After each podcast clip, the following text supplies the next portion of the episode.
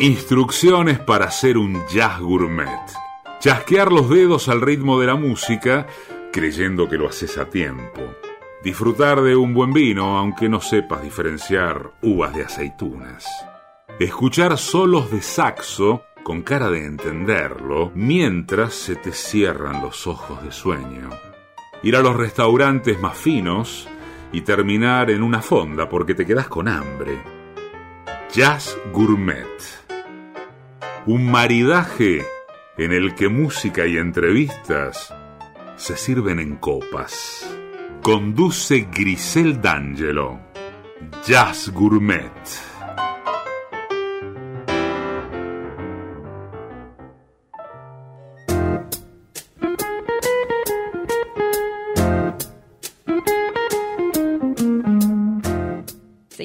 Jazz Gourmet y tenemos el placer de charlar con Fernando Ríos, un periodista ¿cómo decirlo? Es el sinónimo del periodismo del jazz en Argentina, una persona muy generosa que le da el espacio a nuevos artistas, artistas que a veces es muy difícil llegar y Fernando se toma el trabajo y el amor de escucharlo y hacer reseñas, además de tener el portal icónico de Argent Jazz y de lanzar su último libro, un panorama del nuevo jazz argentino del 2000 al 2020, así que hay muchísimas cosas que podemos charlar con Fernando. ¿Cómo estás? Bienvenido.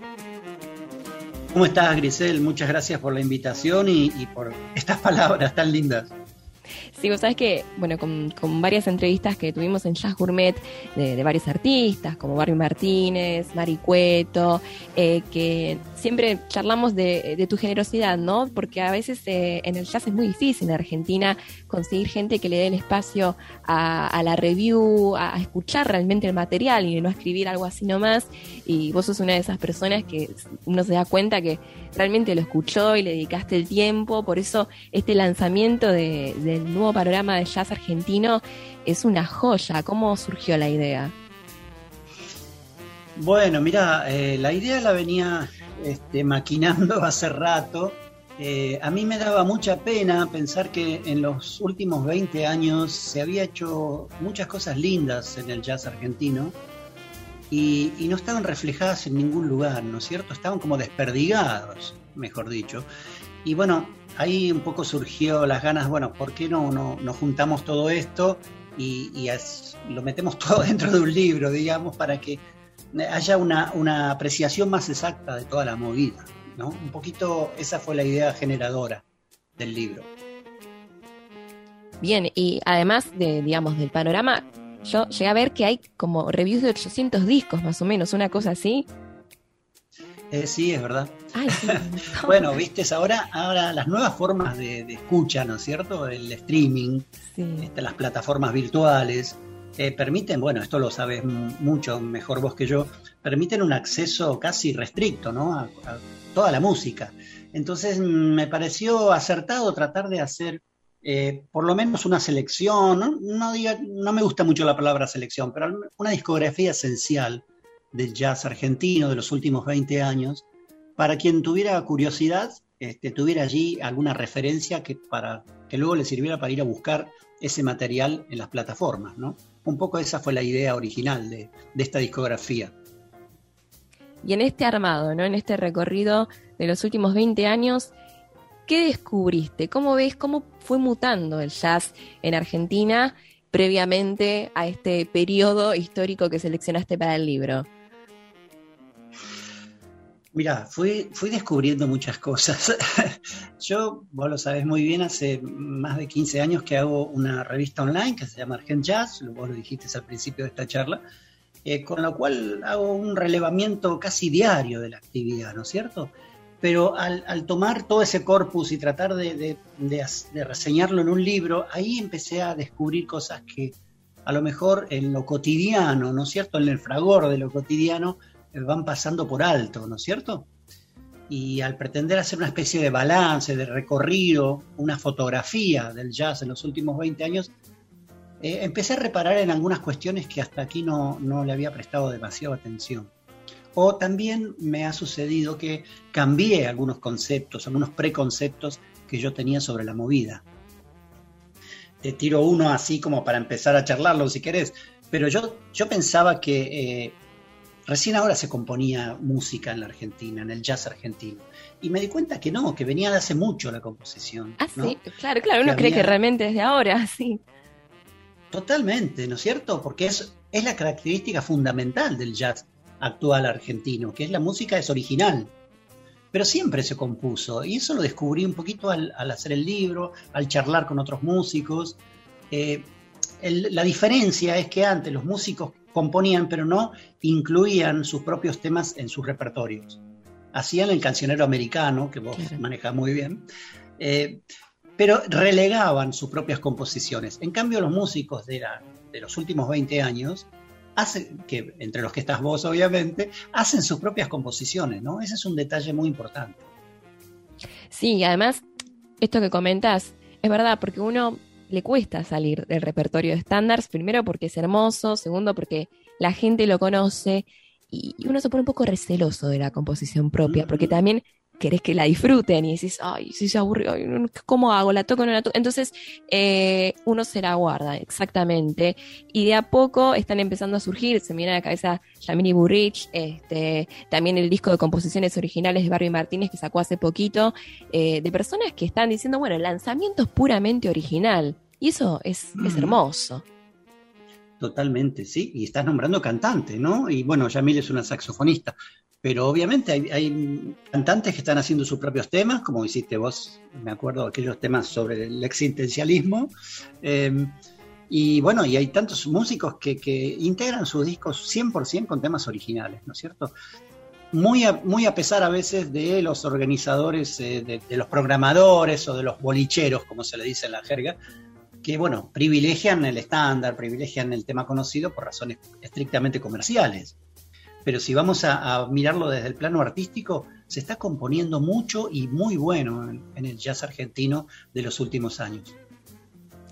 Claro que sí. En el caso instrumental, de repente tiene esa cosa, ¿no? De, de, decir, bueno, no me doy cuenta quizás el tema de la composición original por la falta de palabras. Cuando uno escucha jazz en español, ¿no? Que, que es difícil, que es extraño, porque es como de repente cantar un tango en un idioma que no sea castellano, eh, te das cuenta, bueno, acá hay una metida de mano de alguna composición original. En cambio, las otras a veces es como que pasan el instrumental de decir esto será original, no original, también el nivel de conocimiento del público, pero es muy bueno que los artistas se animen, aunque sea, viste, en un show de estándares, meter uno, uno original y poder darle espacio a la composición propia. Así que me encanta que en estos 20 años se hayan animado y yo te pregunto a vos, como periodista, ¿en qué momento fue que decidiste dedicarte al jazz? O sea, al periodismo desde el jazz. Eh, bueno, mirá, siempre me gustó, la música me gustó siempre, desde que, desde que era un chico me gustaba la música, obviamente como soy parte de una generación muy influenciada por el rock, eh, y así que consumí rock durante muchísimo tiempo. Eh, luego eh, las, baladas cantadas en castellano, ¿no? Bueno, atravesé la, mi época de Serrat y de los poetas eh, tan interesantes. Y, no, no escuchaba jazz, no escuchaba, escuchaba muy esporádicamente jazz. Pero mm, lo que me sucedió es que un día leí, me gusta mucho la literatura, y un día leí un cuento de Cortázar, que seguramente vos conocés, que se llama El, el Perseguidor ¿no es cierto? Me gusta eh, que haya sido a través de la literatura, o sea, eh, desde el periodismo a través de la literatura y ahí aparece la música, es hermoso ese cruce. Es hermoso, hay muchos escritores influenciados por la música. Cortázar era uno de ellos, Cortázar era un fanático del jazz, ¿no? Claro. Y tiene ese cuento El perseguidor, donde el personaje central, que se llama Johnny Carter, si yo mal no recuerdo, está, está digamos, eh, hecho a, a imagen y semejanza de Charlie Parker, ¿no es cierto?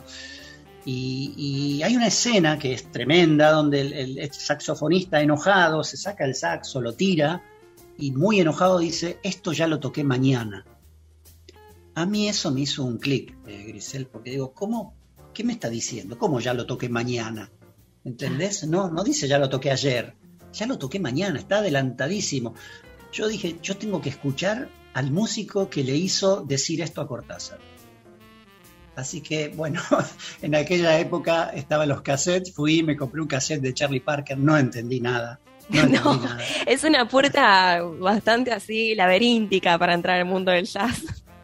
no es aconsejable para nada empezar por ahí. Hay gente incluso que hasta hace memes y chistes sobre, no es que es expulsivo, pero bueno, es como el, nivel final, ¿no? El más difícil del jazz, eh, ir por esa línea. Totalmente, ¿viste? es como si vos lees, no, sé, no sé, el patorucito y de golpe se te ocurre salir a leer a Borges. Digo, no vas a entender nada. Tenés que tener una preparación previa. Así que bueno, dejé arrumbado ese cassette que para mí era música china. Y, y, luego un día, como soy medio cabeza dura, digo, no puede ser que a mí no me guste. Si le gusta a otra gente, ¿por qué no me gusta a mí? Entonces empecé a hacerme mi propio método para escuchar jazz y empecé a escucharlo de manera cronológica. Ah, bien. Cosa que cosa que aconsejo modestamente. Empezar por los que iniciaron la movida, ¿no? Por los precursores, por, por Kid Ory, este, no sé, Louis Armstrong, ¿no? Eh, después eso te va a llevar a Duke Ellington y Duke Ellington te va a llevar al bebop, ¿no? Y luego de ahí, bueno, es un camino interminable, por suerte, y para maravilla de, todos los que nos apasiona esta música. Y llegó un momento para responder tu pregunta, es que yo, bueno, yo trabajé más de 45 años en periodismo eh, siempre en secciones este, menos agradables que, lo que esté relacionado con el arte y la música. Bueno, y un día este, dije, bueno, yo quiero escribir sobre esto, porque a mí me gusta escribir, me apasiona y quiero combinar las dos cosas, quiero escribir sobre la música que me gusta. Y ahí me lancé un poquito de cara dura al principio y luego uno va aprendiendo en el camino. ¿Te acordás cuál fue tu primera nota o, tu primer escrito así publicado sobre el jazz? Sí, me acuerdo. Yo compraba en aquellos años, estamos hablando de hace 20 años por lo menos, compraba en la calle Florida una revista em, impresa que llegaba de España que se llamaba Revistas del Jazz. Era una revista que se hacía en Barcelona. Y yo la compraba porque venía con un CD, ¿no? Y todos los meses, salía una vez por mes, todos los meses tenía un dossier adentro, como un informe separado de la revista, que era el jazz en algún lugar. ¿Sí? Entonces un número era el jazz en Turquía y era un completísimo informe del jazz en Turquía. Otro número era el jazz en Marruecos y volví a repetirle el esquema, ¿no?